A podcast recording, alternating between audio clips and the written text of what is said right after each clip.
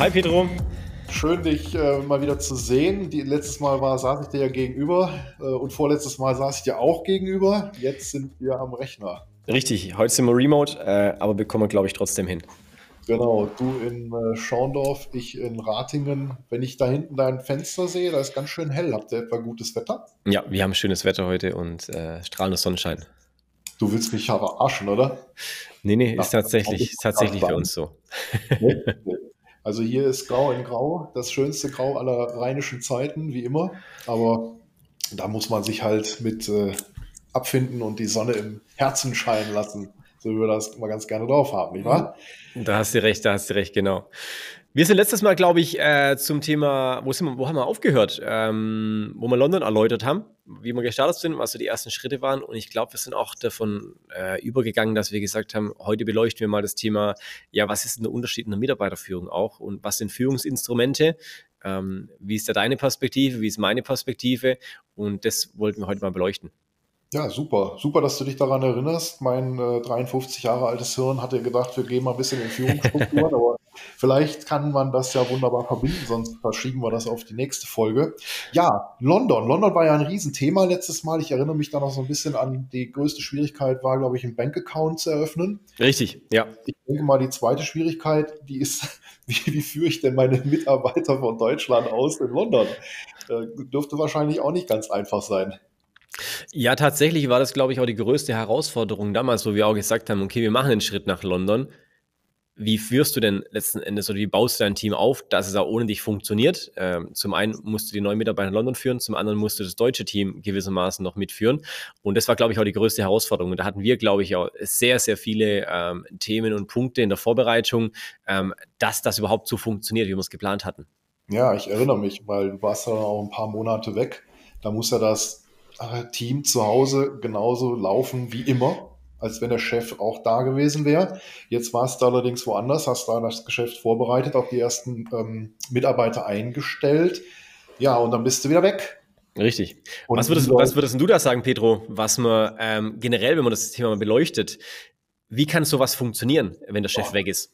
Das, das sage ich dir. Ich, also das Erste, was mir da in den Kopf schießt, ist natürlich bedingungsloses Vertrauen. Ja, als, als Coach ist das für mich ganz einfach zu sagen, vertrau deinen Mitarbeitern und Mitarbeiterinnen, dann wird der Laden schon laufen. Wenn du natürlich die, die vorsteuernden Prozesse auch alle super ähm, abgebildet hast. Jetzt ist natürlich das Thema Vertrauen, ja, für mehrere Monate, weiß ich gar nicht, geht das? Du bist ja mehrere Monate ähm, weg von deinem Schreibtisch zu Hause und überlässt dein Geschäft deinen Mitarbeiterinnen und Mitarbeitern und bist einfach weg. Und da stellt Richtig. sich natürlich die Frage, geht das? Sieht das ein CEO genauso? Kannst du vertrauen? Kannst du blind vertrauen, bedingungslos vertrauen? Da, da muss ja vorher einiges passiert sein. Das ist richtig, äh, gebe ich dir recht. Vertrauen ist da, glaube ich, so die Basis letzten Endes. Ähm, du musst natürlich ähm, ja Verantwortung abgeben, du musst Verantwortung übergeben, aber das ist ja auch nichts, was du von jetzt auf nachher tust, wo du sagst von 0 auf 100, sondern über die Jahre und Monate hinweg hat sich natürlich auch bei Iconic eine, eine Führungs- und Managementstruktur schon entwickelt. Das heißt, du hast schon Aufgaben verlagert, du hast schon Aufgaben verteilt und die Personen übernehmen eine, eine riesige Verantwortung.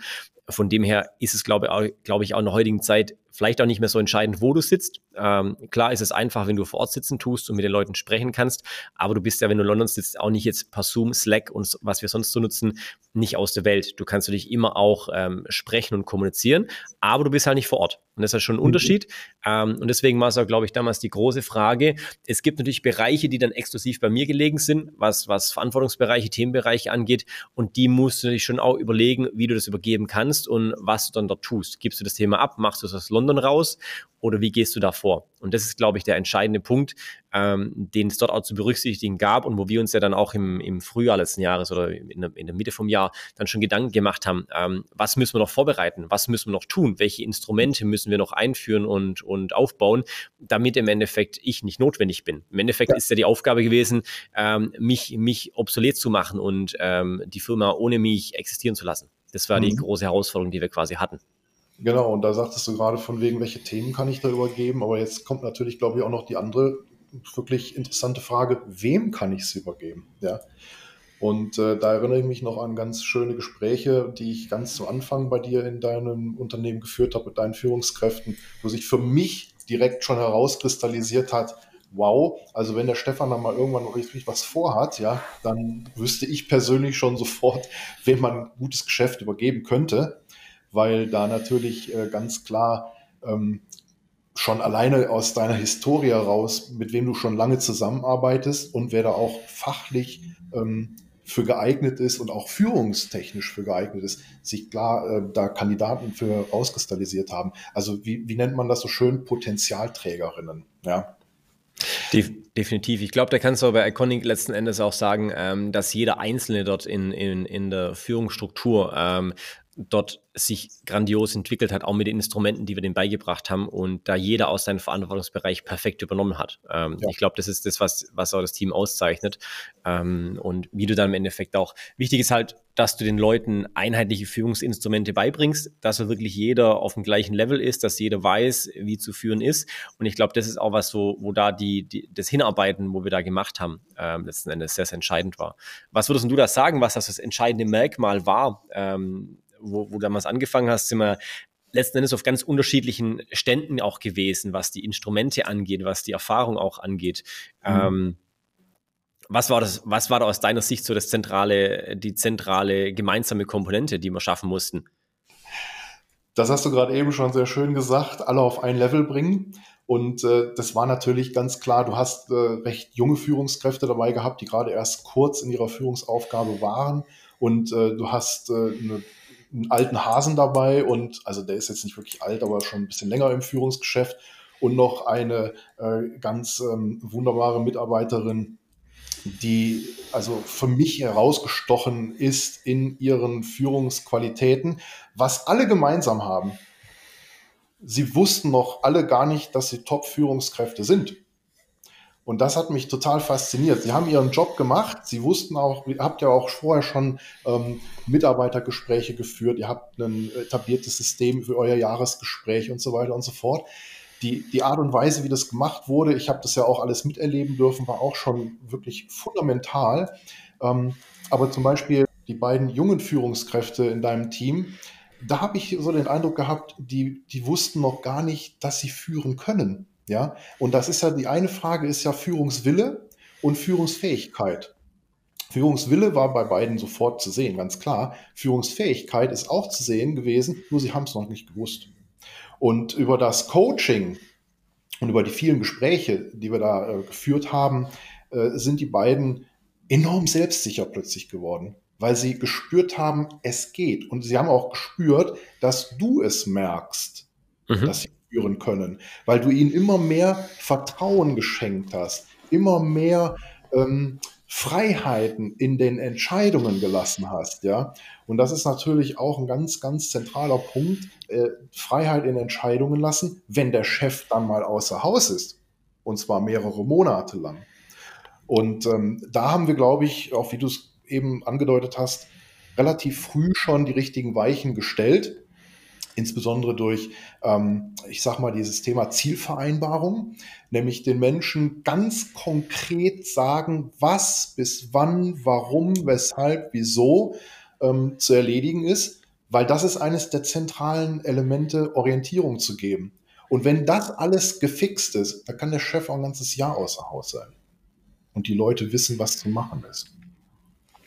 Das ist richtig, da gebe ich dir recht. Ähm, ich glaube dort auch den, den, den, Punkt, dass du genau weißt, wann du was zu tun hast und auch wie du es zu tun hast. Ich glaube, das ist der entscheidende Punkt gewesen, ähm, dass die Leute auch auf einem Stand sind, dass du die gleichen Instrumente verwenden tust, die gleichen Abläufe, die gleichen Prozesse und dass jeder auch, egal ob es im Team Advertising ist, im Team Account Management oder im Team Marketing äh, oder Content Design, ähm, dass jeder einfach weiß, wie es funktioniert und dass die Mitarbeiter überall den gleichen Standard auch haben. Das glaube ich das genau. Entscheidende, dass du einfach dort in, in so einem Bereich einfach auch, ja, die, die, ähm, die Spontanität und die Unbekümmertheit von einem Startup zu sagen, ja komm, ich mach halt mal, ähm, ablegst und gewissermaßen ja zum Konzern wirst und einfach ganz klare Prozesse, Abläufe und Strukturen hast und dann einfach auch, wo jeder sich dran orientieren kann, wo auch nach links und rechts gar nicht so viele Ausflüchte möglich sind, sondern wo du einfach deine Leitplanken hast, links und rechts.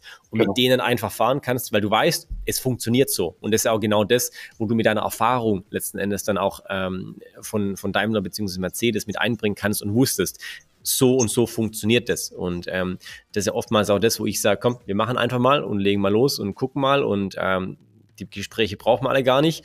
Ähm, und du dann aber wiederum sagst, nee, doch, die brauchen wir schon. Ähm, das ist schon der richtige Ansatz und äh, das muss genau so und so laufen. Ja, genau.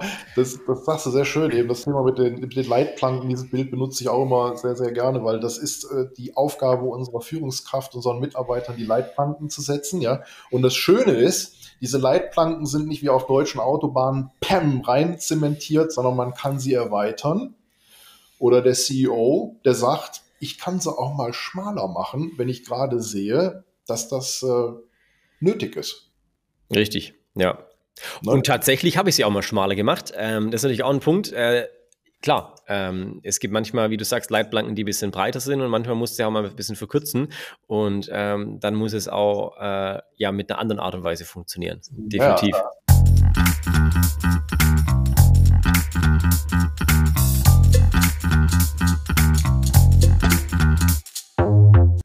erinnere mich daran, da war ich natürlich not amused. Ich war mit meinem Stefan auf dem Weg zur gewaltfreien Kommunikation. Auch das ist was, wo wir da bestimmt später nochmal drauf zu sprechen kommen. Und dann erzählt er mir in einem Telefonat, ich musste jetzt mal richtig die Zügel anziehen. Ja, habe ich gedacht, na klasse. ähm, muss das jetzt wirklich sein? Hm. Ja, das ist manchmal auch, glaube ich, der Unterschied ähm, von dir als, ähm, ja, als gewissermaßen Coach, wo natürlich eine externe Perspektive hat und von mir als ähm, Geschäftsführer dann, wo du manchmal natürlich Sachen auch noch anders, interpreti anders interpretierst und anders siehst und vielleicht auch ähm, jetzt nicht feinfühliger bist, aber natürlich ähm, ein anderes Gespür für eine Situation hast, weil es natürlich intern ist. Und du hast natürlich immer nur die externe Perspektive und bekommst es so natürlich aber auch nicht mit, ähm, was ja. auch gar nicht geht. Richtig, genau. Und das Thema ist natürlich, mein Vorteil an dieser externen Perspektive ist die, dass ich so eine Art Leuchtturm an der Seite bin, von oben drauf gucken kann und sehe dann auch mal den ein oder anderen, ja, äh, ja, wo ich sage, das könnte man vielleicht doch anders machen. miteinander. Ja, und dann kommt schon raus, ja, du hast schon recht, Petro, das, aber in dem Fall war das jetzt nicht nötig oder möglich. Ja. Und dann muss ich das auch so akzeptieren. Da darf ich dir nicht reinreden in dein Geschäft, ja. Das ist richtig. Ich glaube, so das ist das Schwierigste. Ähm, deine Ratschläge sind immer, ja, richtig und eigentlich schon inhaltlich äh, passend, aber manchmal sage ich halt auch einfach Nein. Ja, und da muss ich, alter Hase, mich auch dran gewöhnen, dass man mir Nein sagt. Ist ja, ist ja witzigerweise auch eine relativ äh, neue Rolle für mich, äh, dass ich mir Nein sagen lassen muss. Ich war auch lang genug Chef. Und ähm, ich habe schon auch Widerrede meiner Mitarbeiter ja. und Mitarbeiterinnen äh, geduldet und akzeptiert und war auch froh, wenn sie mal anderer Meinung waren, ja. Aber jetzt so, ja, ist das schon für mich ein, ähm, ein, wie heißt es, Seitenwechsel, ne? Ja. Und dann sitzt mir so ein CEO gegenüber, der hat natürlich seine Zahlen im Kopf, ja. Und dann zeige ich mir, die Zahlen sind mir egal. Der Mensch, der, der ist im Zentrum, ja. Jetzt kommt natürlich, glaube ich, deine Sichtweise. Wenn der Mensch aber auch im Zentrum bleiben soll, dann müssen die Zahlen stimmen. Das ist richtig, ist immer äh, nicht ein Henne-Ei-Problem, aber äh, beides muss in einer, in einer Balance funktionieren. Und das ist, genau. glaube ich, das Entscheidende, damit es dann nachhaltig auch funktionieren kann. Ja, ja. Und ich glaube, das ist auch so eine Entwicklung ähm, ja, von einem, von einem Startup wäre es nicht mehr der richtige Begriff für uns, glaube ich, aber einfach, wenn du sagst, von dem Startup zum Konzern, dann ist es tatsächlich schon ein Prozess, ähm, der eingeschlagen werden muss, wo du Kulturen und Abläufe und sehr, sehr viel veränderst und sehr, sehr viel auch standardisierst und, und ähm, ja, einfach in, in klaren, klaren äh, ja, Standards setzen tust. Wie siehst du das? Ähm, das ist ein großer Weg auch gewesen. Du kommst selber aus dem Konzern, ähm, warst, da, warst da die Jahrzehnte quasi bei Daimler ähm, mit dem Startup. Wie siehst du den Prozess, auch bei uns jetzt mal betrachtet, von, einem, von einem jungen, dynamischen Unternehmen mit schon vorhandenen Strukturen. Aber ich glaube, jetzt auch durch, dein, durch deine Unterstützung haben wir einen ganz, ganz anderen Standard nochmal, was, was Führung, was Abläufe, was Prozesse in so einem Bereich angeht.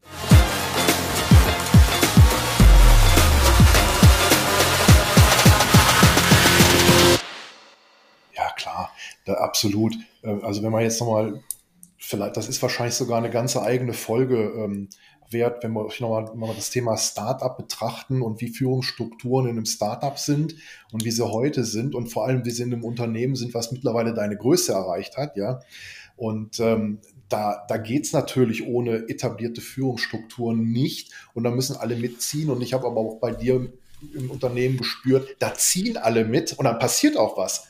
Und wenn ich den Rückblick habe aufs ganze letzte Jahr, äh, da ist so megamäßig viel passiert, so megamäßig viel in den Köpfen deiner Mitarbeiterinnen und Mitarbeiter.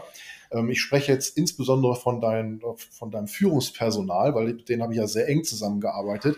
Und ich komme da jetzt einfach auch nochmal auf deine beiden Jüngsten äh, zurück, ähm, die ja auch noch im, im Doppelpack äh, ihr Team geführt haben oder immer noch tun, wo ich ja am Anfang gesagt habe, äh, wie geht denn das? Ja, also eine Doppelspitze das müssen wir mal ganz schnell auflösen, lieber ja, da, ja? Dein erster Oder Ratschlag auch, war tatsächlich, ja genau, die musste ich auflösen. Ja. Ich sage, nee, nichts löse ich auf, keine Chance. Ja, genau. Und ähm, auch da musste ich natürlich lernen, äh, aus meiner Konzerndenke, da gibt es sowas nicht. Ja? Da gibt es eine Führungskraft für ein Team und ähm, das war's. Auf wen hören die Leute jetzt? Ich bin Gott froh, ähm, dass ich dich dann nicht überredet oder überzeugt habe, das äh, Team zu trennen, weil die beiden, die fungieren in einem Tandem und haben sich gegenseitig mit ihren unterschiedlichen äh, Herangehensweisen an Führung stark gemacht, groß gemacht. Ja, die haben also sich gegenseitig ihre persönlichen Erfahrungen, ihre Eigenarten zugeschachert und sind dadurch haben die sich megamäßig entwickelt. Ja, und das kann man wirklich sehen. Und ich bin auch sehr sicher, dass das da die Mitarbeiter aus diesem Team sofort so bestätigen würden, dass am Anfang unseres Coachings bis heute ein Riesensprung. Ich sage nicht Quantensprung, weil Quanten sind ja ganz klein, ja, sondern äh, da ist megamäßig was passiert bei den Definitiv. Ja. Ich glaube, das ist auch immer das, ähm, wo, du, wo du außerhalb von einem Raster manchmal denken musst, wo du einfach auch dann die Stärken von jeder Person sehen musst ähm, und oftmals auch eine Kombination ähm, siehst, weil letzten Endes ist, ist, ist, ist die Führungsstruktur immer ein Team und das Team besteht ja aus verschiedenen Personen und verschiedenen Menschentypen ähm, mit ganz unterschiedlichen Stärken und Schwächen. Und ich glaube, wichtig ist, ähm, dass das Team in, in der Harmonie funktioniert. Ich meine, die Analogie kannst, siehst du ja am Fußball. Äh, Paris kauft sich halt die besten Spieler zusammen, ähm, gewinnt aber trotzdem nicht die Champions League, weil natürlich das Team in sich nicht funktioniert. Und äh, dahingegen bei Bayern hast du vielleicht nicht auf jeder Position die Weltklasse-Spieler, wie jetzt ein Messi, ein Neymar oder, oder ein Mbappé. Ähm, aber als Team hast du einfach letzten Endes eine unglaubliche Stärke. Und das ist auch das, was bei Iconic, was, du, halt, was man halt, glaube ich, auch sehen muss. Und wieso es auch eine Doppelspitze tatsächlich funktionieren kann, jetzt in, in dem besagten Team, äh, weil einfach jeder seine unterschiedlichen Stärken hat. Und wenn, wenn die Personen verstehen, ihre Stärken gegenseitig zu nutzen ähm, und ihre Schwächen gegenseitig auszubügeln, ähm, dann hast du eine sehr, sehr gute Chance, dass es so auch funktioniert. Und so war es dann tatsächlich ja. Und ich glaube, das ist auch die Stärke gewesen im Gesamtkonstrukt Iconic, ähm, dass das Management einfach sehr, sehr, ähm, ähm, sehr, sehr gut als Team funktioniert. Ich glaube, das ist der entscheidende, entscheidende Faktor mit unterschiedlichen Charakteren. Genau, ihr seid einfach mörderisch inhomogen und dadurch funktioniert das wunderbar, auf eine Wellenlänge zu kommen, weil die Musik wird von verschiedenen Instrumenten gespielt und am Ende bist natürlich du der Dirigent, ja, der daraus ein vernünftiges, äh, wie heißt das, eine schöne Sinfonie raus ähm, erzeugen lässt.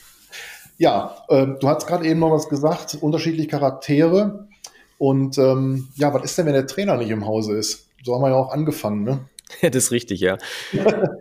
ja, ich glaube, beim, Fußball, beim Fußball ist, glaube ich, der Trainer auch nicht ganz unwesentlich, ne? Das ist richtig, ja. Ähm, ja, ich glaube, das ist der entscheidende Faktor, wo du siehst, wie das Unternehmen funktioniert, wenn der wenn, wenn der Chef dann in der Form nicht da ist oder an einem anderen Standort ist, ähm, das ist ja der Urlaubstest, wo viele immer sagen, kannst, kannst du als Unternehmer äh, zwei, drei Wochen in Urlaub gehen und es funktioniert noch alles genau so, wie es, wie es davor Auge funktioniert hat.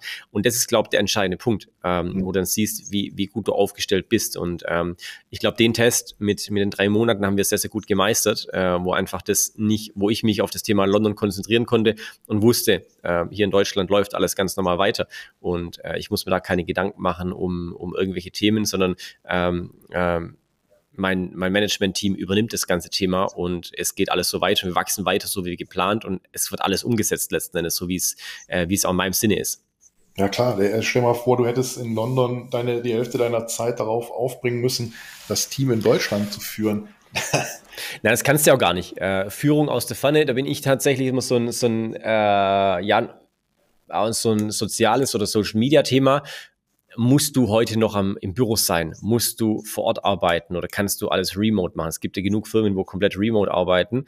Tatsächlich ich bin da nicht davon überzeugt. Ähm, meine Erfahrung hat gezeigt, dass es sehr, sehr schwierig ist. Ähm, es kann funktionieren, aber nicht immer, ähm, dass du wirklich ein Unternehmen aus der Pfanne komplett führen kannst und alle Mitarbeiter aus der Pfanne führen kannst, weil nichts ersetzt das persönliche Zusammensein und die persönliche Interaktion, die kannst du einfach durch nichts ersetzen und deswegen ist Homeoffice aus meiner Sicht immer relativ, weil es wird immer was, es geht immer was verloren. Ähm, klar sparst du vielleicht manchen Sachen was, ähm, aber es geht immer sehr, sehr viel Kultur und sehr, sehr viel Teamgefüge auch verloren. Wie siehst du das Thema? Möchtest, möchtest, du jetzt, dass ich als Coach da voll gegenhalte? ich will deine Meinung. Für, für das Format würde ich natürlich jetzt sagen, boah, also das muss unbedingt, ne? aber ich finde, dass, äh, ich sehe das leider genauso wie du, weil nämlich ähm, in, der, in der Kommunikation geht über Remote so viel verloren, äh, dass es einfach Führung schwierig macht. Und wenn mir jemand erzählt, du kannst aus Dubai mit einem Handy ein Unternehmen leiten, dann ist das, glaube ich, irgendwie ein Marketing-Trick, um äh, Kunden oder sowas äh, zu, zu bekommen, weil ich finde das total ein Schwachsinn. Ich glaube, leiten, also leiten ist nochmal was anderes wie führen, würde ich sagen. Also ich glaube, leiten kannst du das schon. Ähm, aber ich glaube, wenn du dauerhaft nicht vor Ort bist oder dauerhaft deine Person nur am Laptop siehst, da geht was verloren. Ein Unternehmen ja, zu leiten ist, glaube ich, okay, weil leiten heißt, du bist im Urlaub oder du bist jetzt mal da und ist gar kein Thema. Ähm, du kannst im Büro sitzen und dein, dein Unternehmen im Handy leiten. Ähm, auch das geht ja. Du brauchst ja keinen Laptop oder einen Desktop oder ein iMac oder sonst irgendwas. Ähm, aber ich glaube, das Führen, das Führen der Mitarbeiter ist entscheidend. Wie führst du ein Mitarbeitergespräch? Wie interagierst du mit einem Mitarbeiter? Kannst du mit dem am Schreibtisch mal oder in der Küche zusammenstehen und mal kurz reden bei einem Kaffee oder auf der Dachterrasse? Und das da wirst du nie so ins Gespräch gekommen. Aber der Wissenstransfer innerhalb von einem Team ist niemals so groß, wie wenn du neben dem Kollegen mit dran sitzt, letzten Endes. Wir haben es jetzt auch in, in London aktuell.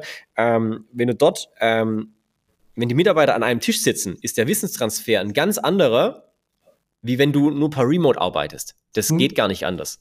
Ja, sehe ich ganz genauso. Also wir hatten früher bei uns in dem, im Service beim Daimler auch teilweise Großraumbüros, so, da waren so, so sieben, acht Menschen drin.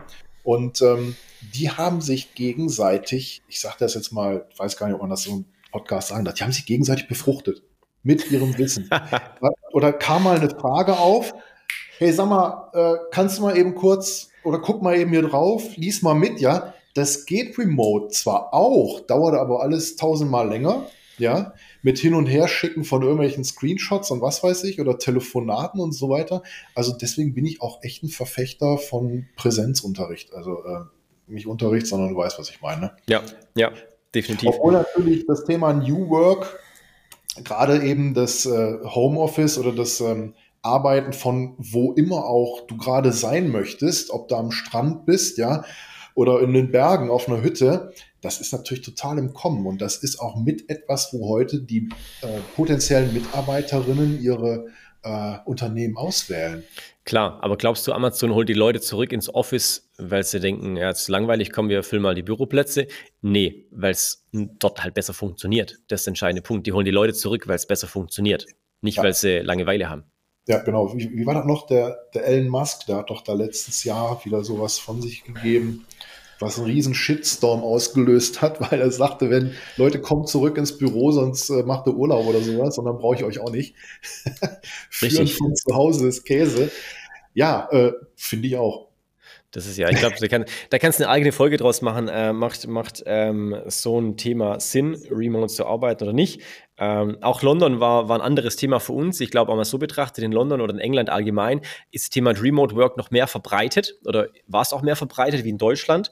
Das heißt auch, wir haben damals schon in Forschungsgesprächen gemerkt, ähm, die Nachfrage nach dem Thema Remote ist doch sehr, sehr hoch. Du hast mhm. viele Bewerber, die einfach gar nicht im, im, in Central London arbeiten oder wohnen oder halt wohnen primär, weil es einfach auch zu teuer ist. Das heißt, die wohnen außerhalb, die, die fahren halt jeden Tag eine Stunde oder zwei äh, mit dem Zug, um in die Stadt reinzukommen. Und das machen die aber nicht jeden Tag, weil zum einen der Transport ist relativ teuer, da zahlst du halt 50 Pfund am Tag für hin und zurück. Und ähm, dass du das leistest, natürlich auch ein, ein hartes Thema, gar keine Frage. Und mhm. vor dem Hintergrund glaube ich auch, ja, nicht, nicht ganz ohne. Ähm, war für uns auch spannend, äh, der kulturelle Wandel und für mich auch, mich darauf einzustellen, ja, okay, ähm, musst du vielleicht mal akzeptieren, dass die Leute von Remote arbeiten und mal schauen, was denn, was denn passiert, ob es denn besser ist oder ob es schlechter ist. Ja, jetzt kommt aber die zentrale Frage, wie kommt denn das bei dir in Deutschland an? Wie, wie argumentierst du das? Ähm, es ist natürlich eine andere Kultur. Also du musst dich entscheiden. Ähm, England ist einfach was anderes wie Deutschland. Und äh, da, dahingehend, es gab auch Unterschiede während Covid und vor dem Hintergrund ist einfach ein anderer Standard. Wir haben in Deutschland eine klare Regelung getroffen, wie wir das Thema hybrides Arbeiten durchführen und das ist so, glaube ich, auch ganz gut, ganz gut angenommen und ähm, steht auch so jeder dahinter. Aber klar, UK ist natürlich nochmal ein anderes, anderes Feld, wo du natürlich auch sagen könntest, hey komm, wir testen mal. Ähm, es kann auch ein Testballon sein. Wir lassen die Leute mal remote arbeiten, auch von mhm. Anfang an, mal gucken, was passiert. Mhm. Ja gut, auch das ist wieder ein Thema des Vertrauens, ja. Und äh, du hast natürlich auf der einen Seite vollkommen recht, wenn du mit einem Mitarbeiter sprechen möchtest, vis-à-vis, -vis, und der ist nicht da oder die ist nicht da, dann geht es nicht. Das ist schon mal blöd, ja. Äh, und ein Führungsgespräch, Personalgespräch äh, über Remote zu führen, das geht zwar auch, aber da geht viel verloren, ja. Alleine, ja. alleine wenn du ein schlechtes WLAN hast und du siehst die, die, die Augen nicht. Ja. Es gibt ja heutzutage, da wird ja eine Software entwickelt, äh, die wenn du jetzt nach unten guckst, die Augen nach oben in die Kamera richten, dass es immer so aussieht, ja. als würde man reinschauen. Guck mal, wenn das schon nötig ist, ja, dann hat man doch schon gemerkt, dass bei diesem Remote-Arbeiten, zumindest bei der Remote-Kommunikation, irgendwas nicht stimmt. Das ist richtig. Ja? Aber du hast schon ja. einen Punkt ganz gut gesagt. Ähm, es ist sehr, sehr basierend auf Vertrauen. Ähm, aber Vertrauen muss natürlich geschaffen werden erstmal. Du musst Vertrauen erstmal aufbauen. Vertrauen musst du bilden. Das kannst du nicht von Anfang an haben. Äh, du kennst die Person nicht, du kennst die Person aus dem Bewerbungsgespräch, aus dem Jobinterview, äh, vielleicht vom ersten Tag, vom, vom Onboarding. Aber dann zu sagen, okay, ich vertraue ihr mal blind, ähm, mhm. ist natürlich immer ein Risiko, klar. Kannst du sagen, mhm. gehst du ein, gehst du nicht ein. Manchmal verlierst du, manchmal gewinnst du. Das gehört da, glaube ich, bei dem Game dann mit dazu. Ähm, aber Vertrauen ist da das Entscheidende und aus meiner Sicht muss Vertrauen verdient sein. Ja, das, das ist so auf der einen Seite richtig, auf der anderen Seite bin ich als Coach natürlich der Ansicht, Vertrauen kommt vom äh, Vorgesetzten als Vorschuss. Ich sage, sehe das immer so als ein Bankkonto. Das ist prall gefüllt mit Vertrauen und der Mitarbeiter kriegt dieses Bankkonto überschrieben und dann kann er abbuchen. Wenn er, wenn er das richtig macht, dann entsteht noch mehr Vertrauen, ja. Wenn er Bullshit baut, dann wird's abgetragen und irgendwann ist natürlich das Limit erreicht dann geht's in den Dispo und dann gibt's Ärger. Da darf es natürlich gar nicht erst hin, ja. Aber ich bin schon der Typ Vertrauensvorschuss geben, aber mit der Einschränkung, wenn du einen neuen Mitarbeiter hast, ja, komm, oder Mitarbeiterin, die müssen eingearbeitet werden. Die kannst du nicht vom Tag eins nach Hause schicken und sagen, macht ihr mal euren Job. Da habt ihr euren Onboarding-Prozess, der ja. geht mehrere Monate lang. Da werden Hospital, äh, wie heißt das, Hospitanzen in den jeweiligen Bereichen gemacht. Ja, ja wie soll das remote gehen? Ja, es geht, geht, schon alles, aber machst du dich deutlich, deutlich schwieriger.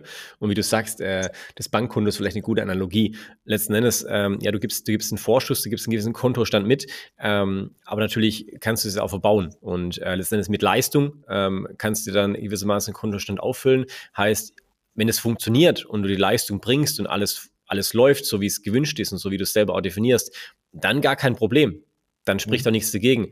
Aber wenn du merkst, dass die KPIs einfach nicht stimmen und dass die, dass die Leistung nicht stimmt, dann merkst du, okay, alles klar, es läuft vielleicht doch was schief. Ja, genau. Und da sind wir wieder da, wo wir ganz am Anfang waren, Zielvereinbarungsprozess. Der Zielvereinbarungsprozess unterstützt wunderbar die Messbarkeit der Leistung und in der Zwischenbilanz stellt ihr fest, wie ist es gelaufen, wie läuft's und dann kannst du wunderbar entscheiden der muss nicht immer oder die muss nicht immer hier sein. Die macht ihren Job auch zu Hause gut. Richtig, ja. Und insofern, ja, Vertrauen steht immer ganz, ganz weit oben. Das ist Ge überhaupt gar keine Frage. Da gebe ich dir recht. Jo, sehr schön, Pedro. Das war doch mal eine, das war doch jetzt mal ein guter, würde ich mal sagen, gute Folge mit sehr, sehr vielen Themen tatsächlich, glaube ich, wo wir das so ein bisschen angeschnitten haben. Ich glaube, jede, jede, jedes Thema könntest du gewissermaßen selber mindestens zehn Stunden reden, wie zum Beispiel macht Remote Work Sinn und so weiter und so fort. Ja. Ähm, Wäre mal interessant, wenn wir da mal jemand vielleicht mal einladen, wo da ein Verfechter ist von Remote Work und ähm, da mal diskutieren. Ähm, wir beide haben da, glaube ich, äh, zumindest eine einheitliche Meinung oder zumindest geht es in eine ähnliche Richtung. Aber ja, lass uns dann mal gucken, was wir auf die nächsten, in den nächsten Folgen vielleicht damit anreißen. Hol Mitarbeiter oder Mitarbeiterin von dir rein in den, äh, in den Podcast. Die werden eine andere Meinung haben als du. ja, manchmal. Das ist, ist glaube ich, immer so für und, für und wieder. Deswegen aus, ist so ein mhm. Austausch oder so eine, so, ein, ja, so eine Diskussion aus sehr, sehr interessant. Ja, ja, ja genau, auf jeden Fall. Sehr schön. So. Also, was mich, ähm, was ich gerne nächstes Mal machen würde, das wäre nochmal das Thema Etablieren von Führungsstrukturen. Mhm. Weil ich glaube, da haben wir zwei auch nochmal grundsätzlich total unterschiedliche Ansichten, wenn man so ein Startup gründet. Ich habe natürlich von Startup-Gründung gar keine Ahnung, dafür aber von Führung.